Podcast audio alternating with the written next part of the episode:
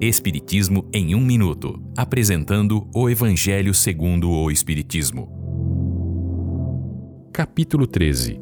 Não saiba tua mão esquerda o que faz a tua direita. Infortúnios ocultos. Nas calamidades, vemos impulsos generosos. Porém, existem milhares de infortúnios ocultos que passam desapercebidos, mas que a verdadeira generosidade sabe descobrir. Uma senhora, acompanhada de sua jovem filha, ambas vestidas modestamente, entram em uma casa simples para encontrar uma mãe com filhos pequenos. A senhora leva-lhes o necessário com palavras consoladoras e eles aceitam felizes o benefício sem se envergonharem.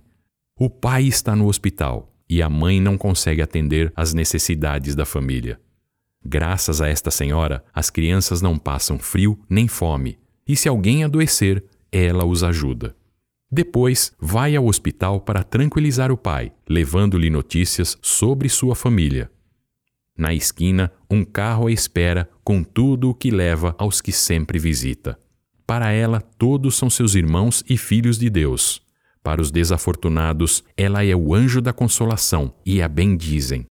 Sua roupa modesta é para não humilhar ninguém com seu luxo. Ela está sempre acompanhada de sua filha para ensiná-la a praticar a caridade com suas próprias ações, virtudes ensinadas por Jesus. Esta é uma livre interpretação. Livro consultado: O Evangelho segundo o Espiritismo, de Allan Kardec, edição 3, em francês. Visite nosso site www.vidaespiritismo.com.br.